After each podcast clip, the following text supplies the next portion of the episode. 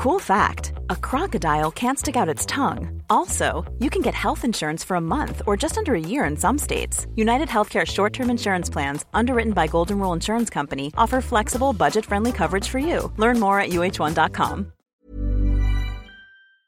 ¿Qué tal si hablamos con alguien que ha estado en, el, en la primera línea de batalla respecto a este tema y ha estado, conoce, sabe lo que pasa en algunos estados, que es el doctor Fernando Vidal Martínez, médico internista, cardiólogo del Instituto Nacional de Enfermedades Respiratorias del muy afamado, justificadamente afamado para bien, el INER. ¿Cómo has estado, doctor? Muy buenas tardes. Javier, ¿cómo estás? Aquí, pues, con todo esto que está surgiendo, nuevas cosas, se ha incrementado de hace un par de semanas y sobre todo en estos últimos días la, la frecuencia de asistencia de pacientes con COVID a, a los hospitales, en especial al INER, y algunos centros como el Seguro Social. Y esto pues llama mucho la atención y se han incrementado algunos casos también en algunos en algunos lugares del país, lo cual ha hecho que posiblemente los focos cambien y pues no es decir que la Ciudad de México podría entrar en esa fase si las cosas siguen incrementándose. Javier, a tus órdenes y gracias por la entrevista y a tu auditorio también muy buenas tardes. A ver, vamos a entrar, doctor. Este, ¿qué anda pasando? ¿Qué supones que anda pasando respecto a verde, luego pareciera que nosotros le llamábamos anoche los apresuramientos ante el COVID. No estamos apresurando cosas y de alguna otra manera, de manera, de forma lamentable, pues la propia estrategia podría estar alentando la tercera ola. ¿Cómo ves las cosas, Fernando Vidal?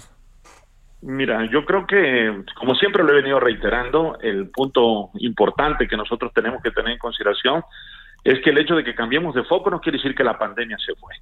Yo ah. creo que hemos entrado en una fase de relajamiento y a pesar de que una gran parte de la población mexicana se ha ido ya vacunado, ya ha entrado en fases en diferentes edades, pues realmente lo que está acudiendo ahora en el hospital son gente que se vacunó por diciembre y son gente un poco más joven de los 40. Y esto obviamente tiene implicaciones muy importantes que hay que tener en consideración porque son gente que está desprotegida con respecto a la vacunación y que obviamente esa situación del mexicano de poder decir ya estamos vacunados, no pasa nada, ha entrado en una fase de relajamiento, yo creo que eso permitido un poco en la situación de la información de la Secretaría de Salud, que yo creo que no es que se le eche la culpa ni mucho menos, pero yo creo que todavía debemos de ser más estrictos, porque una tercera ola nos agarraría muy desprotegidos desde el punto de vista no solamente económico, sino también en insumos y podría complicar todo esto. Yo creo que sí es importante tener en consideración y que realmente todas las medidas preventivas que se tienen y todas las evitar esas masividades que ya prácticamente han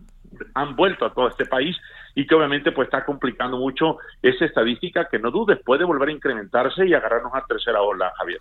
Oye, doctor, ¿cómo, cómo ves, eh, déjame plantearte, eh, digamos, las decisiones que el gobierno ha venido tomando.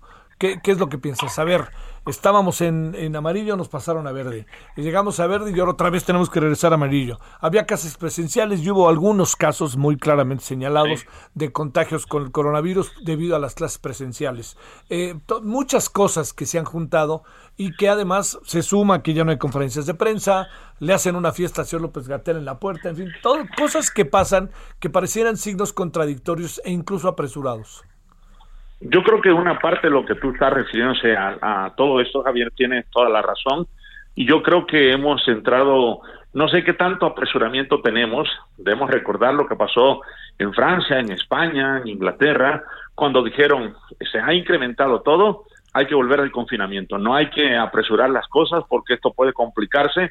Y bueno, reabrieron hasta hace mes, mes y medio otra vez la situación de volver a las calles y abrir ciertas cosas poco a poco. Yo creo que nosotros, como siempre lo dije, ellos van muy adelante nosotros en el sentido de que tuvieron los primeros casos y nosotros posteriormente fuimos aprendiendo todo ello. Y yo creo que eso se nos ha olvidado un poco y sí tenemos que tratar de determinar que volvemos a lo mismo, que todo esto que tú estás comentando, yo creo que debería ser un poquito paulatino. Esto que estamos en foco verde, a un foco amarillo, hay que decir la gente, más número de hospitalizaciones, más contagios, más muertes, significa que cambiemos de semáforo. Y eso entre la población que no nos cuidamos, entre la población que tenemos esa parte de relajamiento y de confort, decir ya estamos vacunados, no pasa nada, hay que asistir a todo lo que han abierto porque hemos pasado muy mal tiempo durante este año y medio de pandemia, yo creo que sí las cosas pueden complicarse. Y esa parte de relajamiento, pues yo creo que el gobierno ha influido mucho, pero si nosotros fuéramos más tajantes desde el punto de vista de la Secretaría de Salud,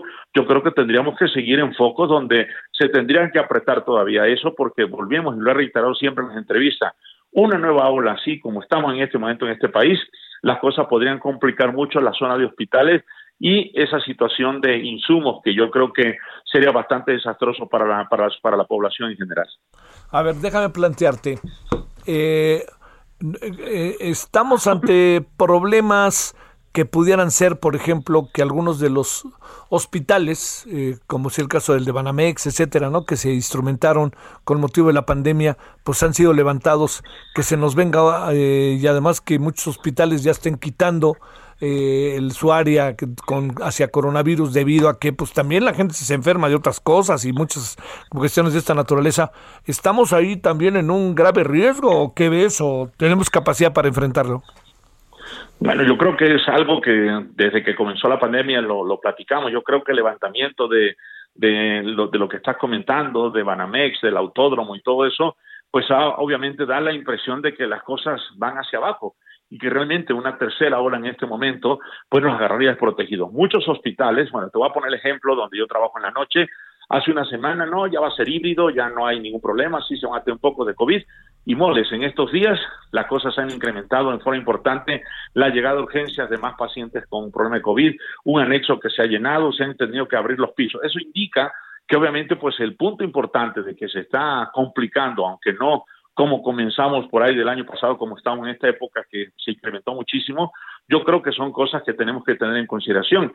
Y lo que tú dices, agarrarnos en una tercera hora en este momento, con tanto relajamiento, con una cantidad de insumos mucho menor, creo que sí podría ser muy complicado para la gente. Yo creo que a la gente también hay que informarle que tenemos que cuidarnos y por ahí saldría una noticia, vamos, un poco absurda, a mí me parece que muchos hospitales ya dejarían, sobre todo institutos, dejarían de aceptar COVID. Eso no es cierto. Y la otra cuestión es que, como tú dices, en el INER, por ejemplo, ya se están haciendo videollamadas a pacientes del INER para que acudan a consultas y ver cómo están. A través de la videollamada se hace como una especie de filtro, es decir, si usted tiene que acudir o no tiene que acudir para evitar las masividades, pero todo eso yo creo que sí se tendría que plantear en una forma homogénea en todo el país de qué es lo que se va a hacer para tratar de evitar una tercera ola, Javier.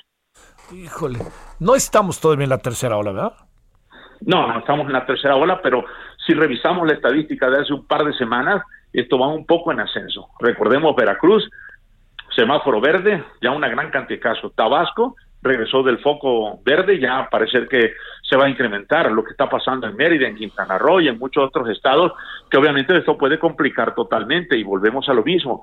Yo creo que mm, se fue muy, muy rápido en todo esto y debemos haber frenado un poco para ser un poco más cautas en todo lo demás. Yo creo que lo pienso así, el hecho de que la gente se está vacunando, a lo mejor la gente del gobierno diría ya va a haber más o menos contagio, pero recordemos que la gente joven también tiene gran problema, no hemos vacunado a muchos jóvenes y es lo que están acudiendo ahora a los hospitales. Híjole, este, es la otra parte.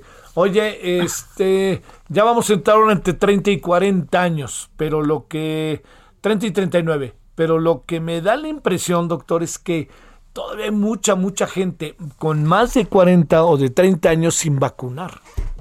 Sí, claro, hay mucha gente en ese aspecto que tienen una sola dosis o que le pusieron la, única dosis de alguna vacuna como tal y que obviamente hay mucha gente que en, ese contexto está sin vacunarse y que obviamente pues hay que invitarlo. La mejor manera de protegerse también es vacunarse. Y dicho sea de paso, hoy eh, la gente de Estados Unidos de la Comisión de Salud determinó principalmente que la nueva cepa, la Delta, la hindú, sí te protege con las vacunas actualmente, aunque el pronóstico, la mortalidad y la progresión de la enfermedad puede ser mucho más rápida, si las vacunas, y lo dijo así el comisionado de salud en Estados Unidos, si la vacuna te protege directamente contra esta nueva cepa. Entonces hay que vacunarse, Javier. Hay que vacunarse, no hay de otra, doctor, ¿no? Pero también andamos como medio cuentagotas con las vacunas. Hubo muchas vacunas antes de las elecciones y después como que bajó la tasa, ¿no?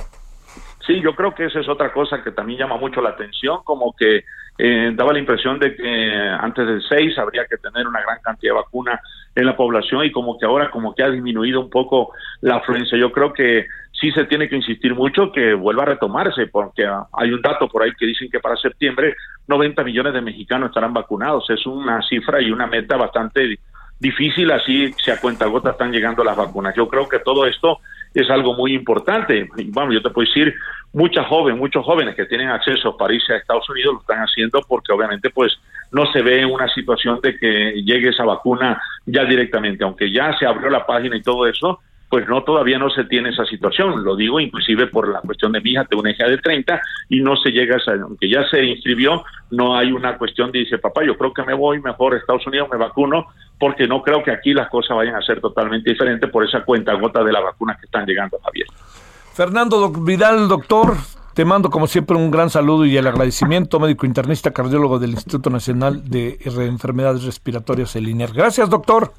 Javier, si me permite solamente agradecerte el hecho de la, de la vacunación y, perdón, de la entrevista y decirle a la gente que tenga la oportunidad de vacunarse, que lo haga, pero que no nos relajemos, porque una tercera ola acabaría con todos nosotros en un sentido de que estamos ya en una fatiga totalmente de la comunidad médica y la comunidad personal que atiende la salud y los insumos no están como en el año pasado. Entonces, mucha parte de que no se presente una tercera ola, Javier, depende mucho de la población. Hay que vacunarnos y protegernos todavía, Javier, y agradecerte mucho y un saludo a Tabasco. Ah, claro que sí, saludos hasta Villa. Gracias, Fernando. Bueno. Muchas eh, gracias.